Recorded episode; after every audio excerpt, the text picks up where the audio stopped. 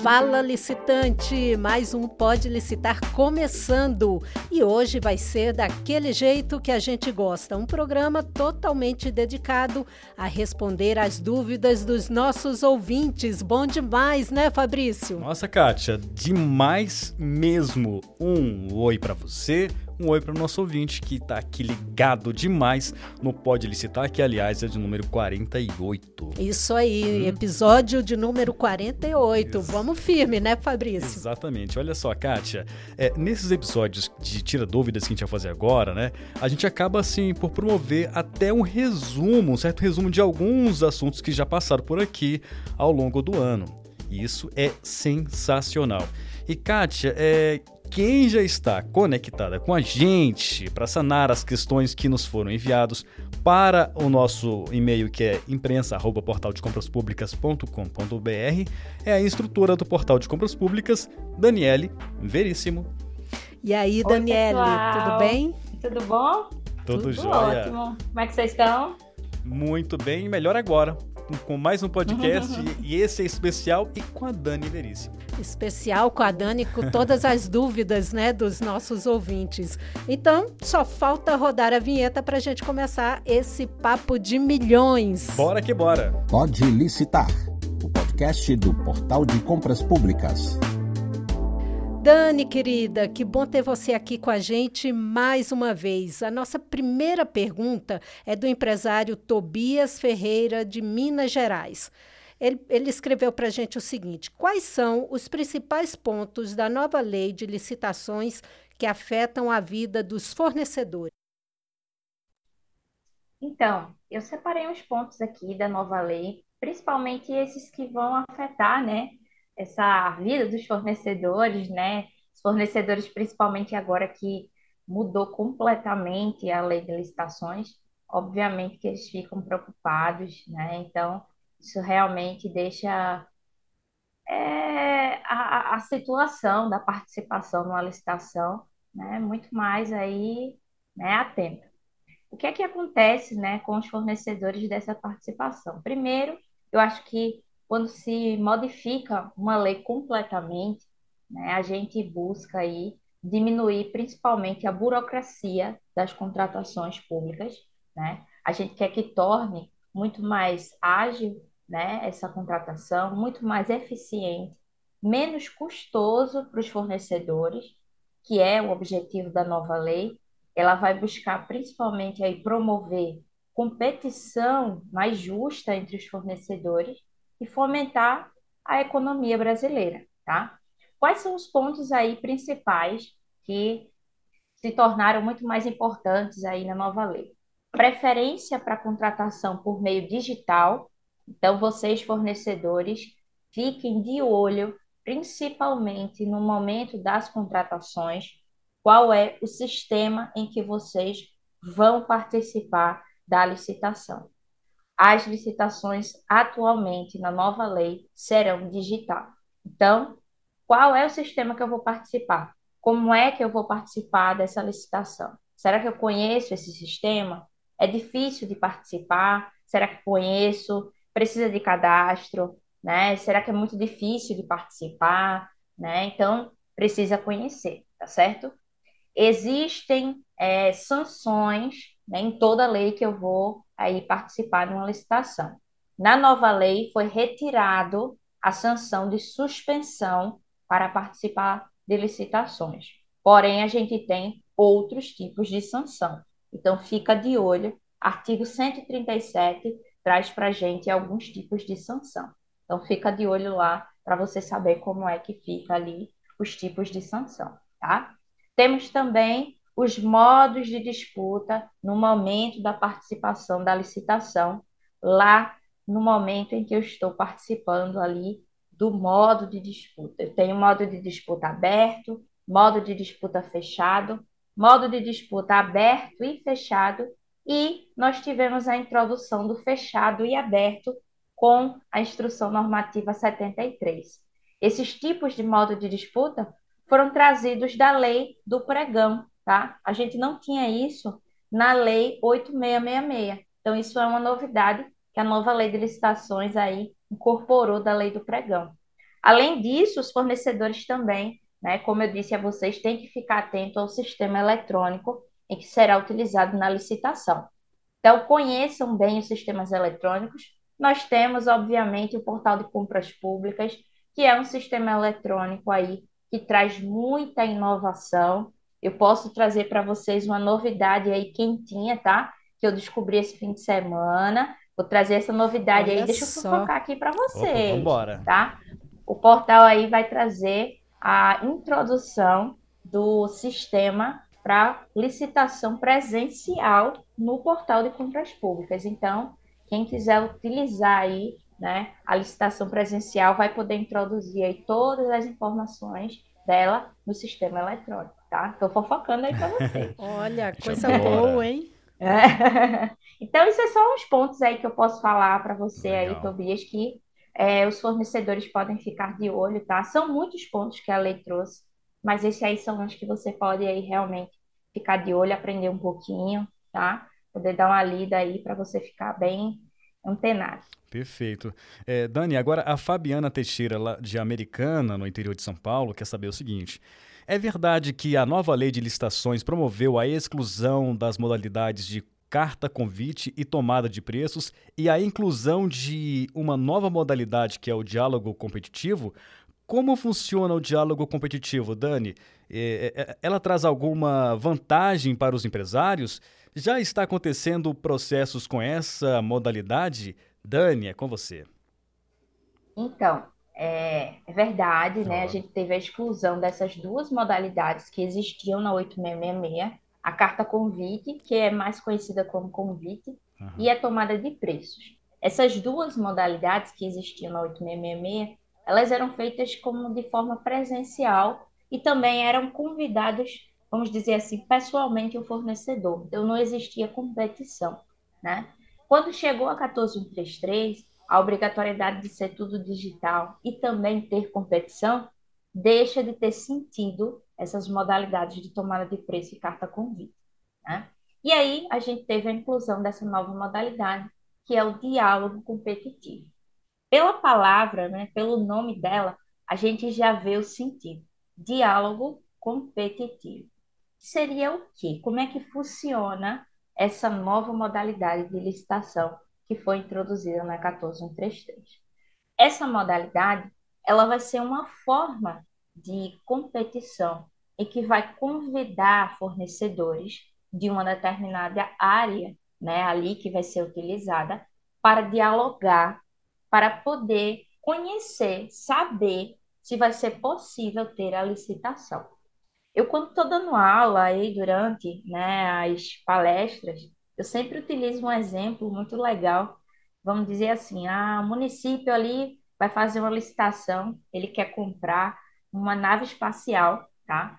E ele não sabe como comprar, como pedir, não sabe o material que utilizar, mas ele precisa daquele material. E o que é que ele vai fazer? Primeiro, ele vai lançar o edital do diálogo competitivo e vai convocar fornecedores que sejam dessa área, que vendam nave espacial, que produzam nave espacial, e vai dialogar primeiro com esses fornecedores. Então, eles vão ser convocados para dialogar. A primeira parte do diálogo competitivo é o diálogo, tá? Então, os fornecedores vão até o município e vão conversar junto ao município, vão dialogar, vão ajudar o município, dando sugestões, trazendo projetos, trazendo ali tudo que eles puderem para ajudar. Tudo que está em branco, tudo que está ali sem solução, eles vão ajudar o município, trazendo todos os pontos, todas as a, a, o que tiver realmente para ser solucionado. Então eles vão dizer aqui, ó, o material melhor vai ser esse aqui. O que vocês precisarem, vocês têm que usar dessa forma. Então, eles vão dialogar. No momento em que o município e os fornecedores ali conseguirem sanar todo, tudo que está em branco, eles vão definir os pontos e vão lançar um novo edital, que é o edital do, da competição. Tá? Então, o diálogo competitivo ele sempre vai ter dois, duas fases: a fase do diálogo e a fase da competição. Na fase da competição, todos ali estarão iguais entre si. Posso participar da competição se eu não participei do diálogo, e se eu participei do diálogo, eu posso desistir de participar da competição. tá? Eu não sou obrigado a participar das duas fases. Então, quando eu for para a competição, eu me torno ali igual a todos, tá certo? Então, ali vai ter a fase de competição, eu vou ver ali como é que vai ser a participação, tá? Então, vai todo mundo participar iguais entre si e vai ser escolhido o campeão, dependendo ali, vai ter o modo de disputa, vai ver se vai ser aberto ou fechado, ou aberto e fechado, vai ser escolhido o campeão, e aí a licitação vai ser consagrada e vai ser escolhido o campeão, tá? Qual é a vantagem aos empresários? Isso traz mais proximidade aos empresários, porque eu vou ter ajuda deles para poder ali sanar todos os pontos em que estiverem em branco ou que estiverem em aberto que o município está precisando para sanar, né? Como eu disse a vocês, eu dei um exemplo de uma nave espacial. Por quê? O diálogo competitivo vai ser utilizado em situações em que o município nunca realizou uma licitação ou nunca viu uma licitação ser utilizada. Se vocês pegarem aí a nova lei de licitações, no artigo 32, vocês vão ver os pontos em que o diálogo competitivo vai poder ser utilizado. São situações em que ainda não houve licitação, ou seja, objetos ou até serviços que nunca foram realizados, tá? Ou em que no mercado já houve até compras, mas que não tem como adaptar para aquela situação atual, certo? Ou até não se encontra no mercado aquele tipo de objeto ou serviço. Por isso que eu dei esse exemplo de nave espacial. Na situação atual do nosso país, a gente pode até dar um exemplo. A gente pode ver muita situação de sistemas aí eletrônicos, né? Essa área de computação que a gente tem hoje, né? Que surge tantos sistemas diferentes, né? Tanta coisa tecnológica. Então, vai surgir é, atualmente sistemas que a gente nunca viu ou nunca conheceu, em que a gente vai se deparar com municípios, com estados que vão precisar de alguns sistemas em que eles não vão saber ali como pedir um edital ou como saber como ligar, lidar com aqueles pontos e eles vão precisar dos fornecedores para ajudar, para conversar e aí eles vão poder realizar um diálogo competitivo para aquilo, né? O diálogo competitivo é justamente um tipo, vamos dizer assim, de licitação para criar ali um pressuposto para justamente eu ter ali um tipo de licitação já criado, né? Se eu criei hoje a compra de uma nave espacial, se um próximo município quiser comprar, ela já não vai precisar criar um novo diálogo competitivo, porque já teve um, di um diálogo já criado, já teve um município que criou. Então, eu já não vou precisar mais criar novamente um novo diálogo. Eu enquadro essa meu, esse meu, minha licitação de um novo né, de uma nova nave espacial agora, numa licitação, num novo, é, numa nova modalidade. Então, tecnicamente, né, é, não houve é, processos ainda nessa modalidade, tá certo?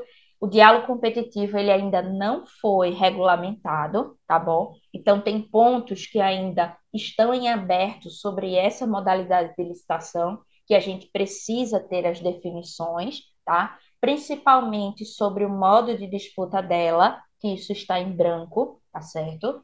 Modo de disputa e critério de julgamento, que é muito importante, tá certo? E a gente ainda vai ter, com certeza, licitações sobre ela. Ao meu ver, nós não vamos ter tantas licitações como a gente tem de pregão ou de concorrência, como a gente tem de diálogo competitivo. Né? A gente não vai ter tantos casos assim. Porém, com certeza a gente vai ter no nosso país um ou dois diálogos competitivos. Então, vamos esperar aí para a gente ter um exemplo e ver como vai funcionar, né? Essa primeira situação de diálogo competitivo, tá? Para a gente ver como vai funcionar essa novidade. Vai ser algo muito importante, porque a gente vai contar com a ajuda dos fornecedores, né? Dialogando com o município, ajudando o município, para que tudo dê certo nessas licitações em que vai ser necessário a ajuda e o suporte de um fornecedor ou de fornecedores para que tudo dê certo. Maravilha, maravilha, Dani. Vamos esperar então, né? Olha só, Dani, a próxima pergunta vem da Terra Boa da Bahia e quem pergunta é Leucádio Silva. Ele quer saber se é verdade que em situações de catástrofes as prefeituras podem comprar sem licitações. E ele pergunta também como participar. Então, Leucádio, um abraço aí para o pessoal da Bahia. Nós temos sim situações em que eu posso fazer compras em situações graves, né, de catástrofes, aí principalmente catástrofes naturais, né, em que não é necessário realizar licitação, né, porque principalmente a gente não tem essa previsão de quando vai acontecer nessas situações de chuva, desastres naturais, tá? Nós temos essas previsões lá no artigo 75, os artigos que falam sobre os estados graves né, de dispensa de licitação, certo? Nós temos aí as divisões dessas licitações de compras, tá? Nós temos aí os casos de guerra, que é o inciso sétimo, tá? Artigo 75, inciso sétimo. Caso de guerra, estado de defesa, estado de sítio, intervenção federal ou grave perturbação da ordem, tá? Essas cinco situações nós não temos, graças a Deus, essas situações no nosso país com frequência, né? Nunca temos. E o inciso oitavo são os dois casos que a gente mais tem com frequência, que são os casos de emergência e calamidade pública, né? Nesses dois casos, que é o que a gente mais tem, principalmente com chuva, né? A gente vai ter o quê? Foi o que teve mais mudança com a 8666 para a nova lei de licitação. Ela vai acontecer de que forma? Primeiro, quando é caracterizado urgência de atendimento de situação que pode ocasionar prejuízo ou comprometer aí continuidade de serviço público ou segurança de pessoas, de obra, serviço, equipamento, ou até bem público ou até de particulares, né? É, a gente pode fazer aquisição de bens necessários para atendimento de situação emergencial ou calamitosa, tá? Parcela de obra ou até de serviço, né, que pode ser concluído aí num prazo máximo de um ano, tá bom? Contado do dia da ocorrência da situação de emergência, para prorrogar até a recontratação ali com base no que já foi disposto da contratação da empresa. Ou seja, deixa eu explicar direitinho. Se hoje acontece ali né, é, a situação de urgência ou eu decreto uma situação emergencial, eu sendo ali o governador ou o prefeito, tá? O que é que acontece? Eu tenho um prazo máximo de até um ano, tá bom? Para ter esses contratos vigentes. Se por um acaso é, essas situações de emergência ou situações de urgência prorrogarem, se elas continuarem por mais de um ano, esses contratos têm que ser ali encerrados, tá?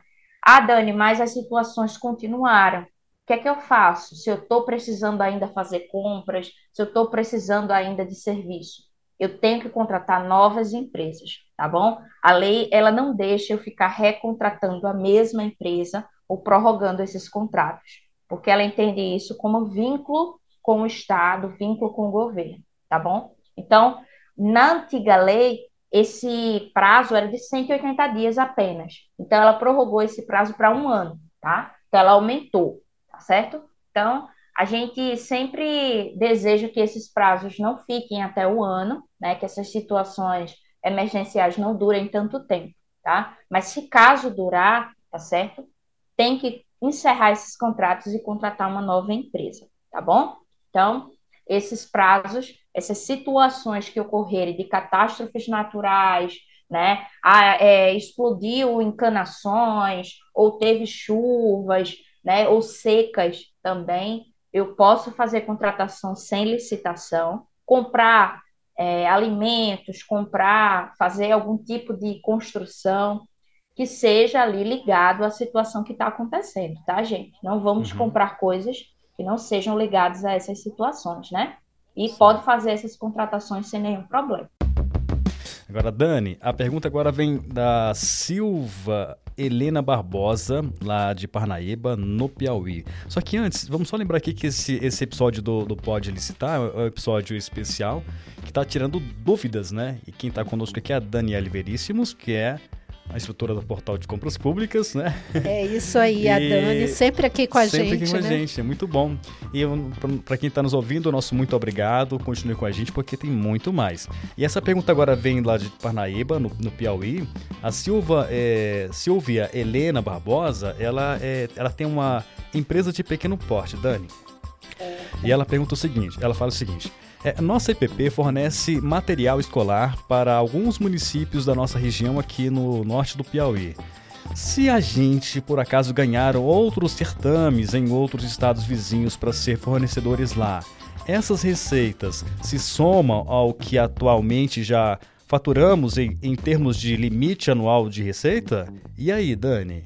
Então, Silvério, essa sua pergunta é muito importante, principalmente para os fornecedores e principalmente porque essa lei né, de modificação de receita, ela modificou em 2022, e essas leis, quando são modificadas, elas são muito pouco divulgadas, né? A receita, ela é a soma dos valores que uma organização arrecada com a venda de produtos, prestação de serviços, aplicação financeira, licenciamento de marca, patente, entre outras atividades. Chegou no fim do ano, tudo que você fez em relação a isso é somado e tem que dar um valor ali, limite que a lei vai permitir, né? O MEI, né, a microempresa ali individual, ela passa, né, do valor de 81 mil reais para 144 mil, tá? 144 mil e uns quebradinhos, tá? Então, chegou no fim do ano, o MEI, ele tem até esse limite para poder vender, licenciar, aplicar, tá? Passou disso, aí ele já vai ter que pagar, vamos dizer assim, uma multa, porque ele passou do valor que é permitido, certo? A microempresa, ele passou de 360 mil para 869 e uns quebradinhos também, tá? E a empresa de pequeno porte, que a Silva Helena aí faz parte, passou de 4,8 milhões para 8 milhões e 69 mil reais, tá? Então, Silvelena, se você aí presta serviços né, nessa área aí de material escolar, você pode é, prestar serviço, vender seus produtos, né? Mas quando chegar no fim do ano, quando você for prestar contas, né? Aí com o Estado, você for né, é, é, pegar suas notas fiscais de licitação que você fez tudo, tem que dar até o limite permitido pela lei, certo? Ah, mas eu fiz aí licitação com o Estado, fiz licitação com o município A, B, C, não tem problema nenhum. Mas no fim do ano, quando você for juntar todas as notas fiscais, tem que dar o limite que a lei vai permitir, certo? Então não tem problema se você faz aí realmente é, faturamento, vamos dizer assim, de estados, com vários estados, com vários municípios. O problema só é o quê? Que no fim do ano você vai ter que somar e dar o limite que a lei permite, certo? Não tem problema nenhum. Legal. E agora é, vamos para a pergunta do Cisenandes Neto. Ele é de Santa Catarina e ele quer uma orientação sua, Dani, sobre composição de preço para licitação. Ele diz o seguinte: pode nos dar dicas de como fazer uma boa montagem de preços para um certame? Posso sim. No caso, né, o fornecedor, acho que antes mesmo de participar de qualquer licitação, ele tem que dar uma estudada, né, principalmente no município, no estado que ele vai participar da licitação. Né? Eu acho que você nunca pode ir, vamos dizer assim, cego quando vai participar. Né? O sucesso, para ele ter sucesso na licitação, né, vai depender realmente diretamente dele dele conhecer o que está fazendo, de conhecer quais são os documentos que são requeridos, né? Que material é esse que eles estão pedindo, se ele realmente tem o material certo, qual é o preço que eles estão ali solicitando. Então, é bom ter conhecimento, né? Como é que ele vai agir ali, né? Diante disso. É, primeiro, eu acho que você, o primeiro passo para você é ler, né? O edital da licitação. Isso aí é o que eu mais peço aos fornecedores, em qualquer aula que eu estou dando, por favor, gente, não é só baixar o edital, tá? É ler o edital. Então, leiam, as empresas interessadas precisam documentar sempre, tá? E ler tudo o que está envolvendo ali a sua empresa, como é que eu vou participar de uma licitação. Então, leiam o edital. O edital é a lei interna da licitação. Tudo que você precisa saber está no edital. Então, não tem como dizer assim, eu não sabia, que está no edital, entendeu? Tudo que está ali solicitando está no edital, certo? Então, leiam, recomendado sempre é ler, certo? Então, leiam mais de uma vez, tá? A primeira página deve conter ali o nome da cidade, data que foi confeccionada ali a proposta, né, para você fazer ali a sua proposta, tá certo? A modalidade que eles estão ali é, exigindo, tá bom? O preâmbulo, né, então vai ter a razão social, seu CNPJ, o seu endereço completo, telefone, seu e-mail, o nome do responsável da empresa, o seu cargo, CPF, o seu RG, que são seus dados principais, tá? O objeto que vai ser solicitado ou até o serviço, né? Dependendo do que seja ali a licitação, tá? Então vai ter que ter uma descrição realmente do que está sendo feito. O valor do que vai ser pedido e o contrato, né? Qual é o contrato que vai ser feito ali com a sua empresa, tá? Dessa proposta que vai ser redigida ali com o município ou o estado que vai ser feito, tá certo? Vai ter algum tipo de alteração contratual? Então é bom que seja anotado isso também, né? Vai ter alguma extensão de contrato? Talvez tenha. Então, se tiver, é bom que seja anotado, tá? Uma coisa que também é muito importante e às vezes os fornecedores esquecem, pode ter possibilidade de repactuação contratual, tá? É, em caso do edital não prever essa repactuação, né, essa repactuação não pode ser solicitada após 12 meses. Isso é muito importante, porque isso sempre gera problema em contratos de licitação, tá? Então, a melhor maneira né, de agir é transcrever realmente como consta na minuta de contrato. E se não houver, né, é bom anotar aí, porque sempre falta essa situação de repactuação, tá? Outro ponto, prazo do contrato, anotem também quanto tempo vai durar o contrato da licitação. O comum sempre é 12 meses, tá? Mas é bom anotar, tá certo? É, administração ali daquele contrato, então não é exigido no edital, mas por segurança para sua empresa, é bom deixar claro aí a ciência sobre a administração dos serviços por parte exclusiva de sua força de trabalho, que é sempre uma boa ideia, né? E, obviamente, finalização, tá? Termine aí um parágrafo de efeito e carimbe com o logo da sua empresa, tá? Para deixar claro ali que você realmente, né, leu, assinou e tomou ciência de tudo que você ali concordou, que você ali, né, vai cumprir com tudo, com os termos, para que tudo dê certo. Tá certo? Certo demais, Dani. Agora, a questão vem de Osasco, lá em São Paulo. É, o Antônio Belmonte pergunta o seguinte: que vantagens o portal de compras públicas pode oferecer para as microempresas e as empresas de pequeno porte? Dani. Eu acho que essa pergunta né, é o que mais a gente é, discute aqui no portal. A gente tem muitos pontos na plataforma que ajudam as microempresas e as empresas de pequeno porte e facilitam realmente, principalmente para processos eletrônicos, né? A gente sabe que MEI, né, os MEPPs, são empresas menores, né? E são empresas que participam muito de licitação hoje, tá? Principalmente junto ao município, né? Então, por que que a gente vai complicar a vida delas se são elas, né, que participam ainda mais dessas licitações, tá? Nós temos uma lei, né, que é a Lei Complementar 123. Essa lei foi criada lá em 2006, que é o regimento das microempresas e empresas de pequeno porte. Essa lei complementar ela é vigente até hoje e quando em 2021 foi criada a nova lei de licitações, a nova lei ela foi, vamos dizer assim, baseada em muitos pontos da Lei Complementar 123, tá? Ela trouxe muitos pontos dessa lei também, tá certo? É, a Lei Complementar 123, ela tem muitas facilitações da participação das MEPPs no mundo das licitações. Que tipo de facilitação? Eu tenho é, benefício para empresas locais e regionais, dessas empresas locais e regionais, MEPPs, tá?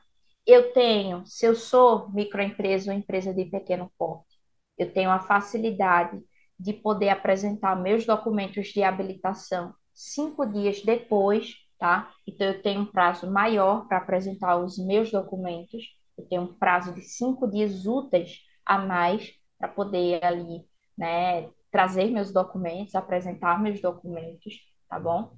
Então, eu tenho uma facilidade, eu tenho uma ajuda a mais para poder trazer esse tipo de documentação. Artigo 47, eu tenho uma facilidade no desempate. Se eu estiver empatado numa licitação junto a grandes empresas, eu automaticamente sou ali a desempatada, eu sou retirada daquele empate e sou beneficiada para ser a campeã. Então, eu também sou ali beneficiada nesse desempate, tá? Na nova lei de licitações, no artigo 60, né? Esse artigo 60, ele é novidade, ele não veio de nenhuma outra lei, ele puxou o artigo 47, que fala do desempate das microempresas. Então, ele trouxe, né, uma novidade, mas ele ainda assim copiou, vamos dizer, né, do, da Lei Complementar 123, esse benefício de microempresa e empresa de pequeno porte. Tem o artigo 44, que fala sobre isso também, dos microempresas e empresas de pequeno porte, artigo 47, artigo 43, são diversos tipos de benefício. No portal a gente tem também, tá? O desempate, no portal de compras públicas, no próprio sistema, ele consegue identificar se houver um empate, se aquela empresa que está participando é MEPP ou não. E se você estiver empatado e for MEPP, o próprio sistema abre para que você desempate, para que você coloque o seu preço e seja desempatado, tá? Se você for MEPP também, ele avisa no chat que existem MEPPs participando, para que o pregoeiro ou agente de contratação saiba que existem ali microempresas ou empresas de pequeno porte participando, tá? Então, o próprio sistema já está ali parametrizado para identificar, para oferecer vantagens e facilitar né, a sua participação nas licitações. Tudo o que tanto a nova lei quanto a lei complementar é, é, exige né, que os sistemas eletrônicos façam, tá? Para que aí essas empresas possam participar sem nenhuma burocracia ou até impedimento, né, para que elas possam participar sem nenhum problema. Maravilha! E a gente já está chegando né, ao finalzinho do nosso programa, rápido, Fabrício. Hein? Que rápido! Passa muito rápido tudo. Mas Bom, tem mais um pouquinho, né? Oi? Mas tem mais um pouquinho. Tem né? mais um pouquinho. Tem uma última pergunta oh. para a gente encerrar aqui. Uma pergunta que veio de Maceió, Eita. da Alícia Caetano. E ela pergunta, Dani, quais são as punições que uma empresa pode sofrer se desistir de um contrato de fornecimento com uma prefeitura? E ela completa: as microempresas também estão sujeitas a elas? Então, né? É, tanto grandes empresas quanto pequenas empresas, empresas de pequeno porte, elas podem estar sujeitas aí a qualquer tipo de sanção ou qualquer tipo de né, é, problema, vamos dizer assim, numa licitação, tá? Na antiga lei de licitações, a gente tinha as suspensões, que eram tipos de sanção mais brandas, tá? Ou seja, quando eu era suspenso numa licitação, eu não poderia participar das próximas licitações, tá? Na nova lei de licitações, a suspensão não existe mais mas nós temos outros tipos de sanção que são mais severas, vamos dizer assim. Tá? Nós temos, então, no artigo 137 da nova lei, tá? motivos para extinção de contrato. Tá? Então, essa, esse tipo de extinção contratual, é, ela tem que ser é, formalmente motivada. Tá? Normalmente, vamos dizer assim, para a gente extinguir um contrato, o normal é que o objeto seja entregue. Então, quando eu entrego totalmente um, um objeto, acabou ali né, a minha obrigação. Porém, quando eu peço para desistir de um contrato, de um fornecimento de uma prefeitura, eu tenho, obviamente, que justificar o porquê que eu quero ali parar de entregar, né? Ou até eu vou abandonar um contrato de uma licitação. E aí vai ter problemas comigo, né? A empresa justa, é, é, simplesmente não pode abandonar, tá? Nesse artigo 137 é que eu tenho algumas situações, tá? O não cumprimento ou cumprimento irregular do edital, desentendimento das determinações que foram emitidas pela, pela autoridade ali designada para acompanhar ou até fiscalizar a execução pela autoridade superior, alteração, modificação na finalidade da estrutura da empresa, decretação de falência ou insolvência ali civil da sociedade, ou até é, falecimento do contratado, tá? Caso fortuito ou força maior, tá certo? Impedimento ou execução do contrato, atraso na obtenção de licença ambiental, impossibilidade de obter ou até alteração substancial, atraso na liberação de obras sujeitas à desapropriação, desocupação, é, servidão administrativa, razão de interesse público, é, justificação de autorização máxima do órgão, tá? não cumprimento de obrigação relativa à reserva de cargos, certo? Então, tudo isso, é, o contratado pode, né, são justificativas, tá bom? Que podem constituir motivos de extinção de contrato. Tá? O contratado ele também tem direito né, à extinção de contrato em algumas hipóteses. Supressão por parte da administração, obras, serviço ou até compras. Nesse caso, vai trazer suspensão na execução do contrato por um prazo de três meses, tá certo? E aí vai ter suspensão desse contrato por 90 dias, tá? Atraso de dois meses, e aí vai ter atraso da nota fiscal nesse pagamento. Então, tem diversos tipos. E eu tenho também extinção do contrato por ato unilateral da administração pública, se for consensual entre as partes, então os dois vão conciliar ali, tanto o fornecedor quanto a administração pública, ou até por decisão arbitral, né, cláusula ali que estiver no contrato, ou até decisão judicial. O que foi aí perguntado é o quê? Quais são as punições que uma empresa pode sofrer se desistir de um contrato de fornecimento com a prefeitura.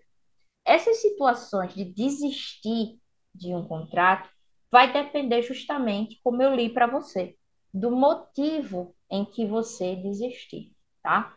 Então vai depender do porquê que você está desistindo. Se você alterou ou modificou a finalidade da sua empresa, se você modificou o que é a razão social da sua empresa, se você deixou de cumprir ou cumpriu irregularmente alguma norma do edital, tá? Se foi por caso fortuito ou força maior, se houve algum problema, vamos dizer que seja uma obra pública, se houve ali destruição do local, se foi uma chuva, se foi uma enchente, né? Não foi culpa sua, foi culpa, né, de um desastre natural. Se sua empresa decretou falência ou se foi insolvência aí civil, não foi culpa sua, né? Se foi, vamos dizer, razão de interesse público, tá? Foi uma justificativa da autoridade máxima do órgão, tá? Não foi culpa sua, tá certo? Foi um atraso na liberação das áreas ali que foi sujeita de desapropriação, tá certo? Foi uma desocupação, era para tirar ali uma quantidade de pessoas do local. Então, vai depender da justificativa. Então, se não foi culpa da empresa, né? Você tinha um prazo ali para poder cumprir aquela obra. Atrasou 12 meses, atrasou dois anos, e você teve que desistir, você vai ter que justificar do porquê está desistindo, né? Daquele contrato do fornecimento com aquela prefeitura. E aí, se não foi culpa da empresa, não haverá uma punição, tá? Agora, se foi em razão de justificativa por parte da empresa, se a culpa né, da desistência, nesse caso, foi culpa da empresa, aí sim vai ter um tipo de punição. E essas punições, estarão ligadas justamente, tá, ao que vai ser ali ligado ao que foi, é, vamos dizer assim, a sua razão. Então, a gente tem anulação contratual, vai ter realmente suspensões de participação em licitação, tá? Vai ter realmente extinções contratuais com outras prefeituras, impedimento de licitar, tá bom? Pagamento de valores por parte da sua empresa, tá? Custo de desmobilização, pagamentos de execuções de contrato, devoluções de garantia, tudo isso você vai ter que pagar, tá certo? Então aí vai depender do que está do que foi assinado nos contratos. E se você for uma microempresa, também vai estar sujeito a todos os tipos de, é, é, vamos dizer assim, extinções contratuais, tá? Isso aí vai depender do que estiver também nos contratos assinados, tá certo? Por isso que é tão importante que as empresas leiam o que estiver sendo assinado no contrato, porque o que você assinar vai ter que ser cumprido do começo até o fim, tá certo? Show demais, Dani. Você sabe que você arrasa, né? Demais. muito bom, muito bom. Bom Ótimo. demais, né? Ó, muito obrigado por, por estar sempre aqui com a gente. É assim, né? Quando a gente precisa, Dani, ajuda a gente aqui. Ela vem logo e. Dá um Nossa, em Recife é. E sempre muito esclarecedor, né? Demais, né? Fabrício. Demais mesmo. boa. E assim, muito obrigado mesmo. Enfim, agora é só a parte dessa a sua mensagem final aqui no Pode Licitar, Dani. Eu aqui agradeço sempre a todo mundo. É muito bom a gente ver que as pessoas sempre mandam suas perguntas são perguntas muito importantes, principalmente dos fornecedores que é. participam de licitações, né, e têm suas dúvidas, e a gente sabe que a gente ajuda muito, né, para que eles participem sem, sem dúvidas né? E tenham sucesso pois sempre. Pois é, sucesso né? sempre. É, Dani, obrigada, viu? Nós agradecemos sempre a sua presença, Eu né? Agradeço. E queria lembrar aqui, né, a você, empresário, empresária que está nos ouvindo, envie também suas perguntas aqui para o nosso e-mail, imprensa arroba portaldecompraspublicas.com.br. Vai ser sempre, né, Fabrício, Demais. um grande prazer buscar as melhores respostas para vocês com um time de especialistas do portal. E não deixe de seguir o portal nas redes sociais e também ouvir nos outros episódios deste podcast, né? Isso. né? Olha, nós temos dezenas de outros, estamos no número 48, né, Fabrício? Exatamente, 48 do Pode Licitar. Tem que ouvir, compartilhar, deixar o joinha, dar cinco estrelas. Recomendar, né? recomendar. né? Olha só, os, os, episódios não são, eles não têm temporalidade, são atemporais é. e trazem informações que podem te ajudar e dar uhum. um, a dar um grande salto no faturamento da sua empresa por meio das compras governamentais. Bom, ficamos por aqui, um forte abraço e até o próximo Pode Licitar. Tchau, tchau, gente. Até a próxima. Você ouviu Pode Licitar podcast do Portal de Compras Públicas.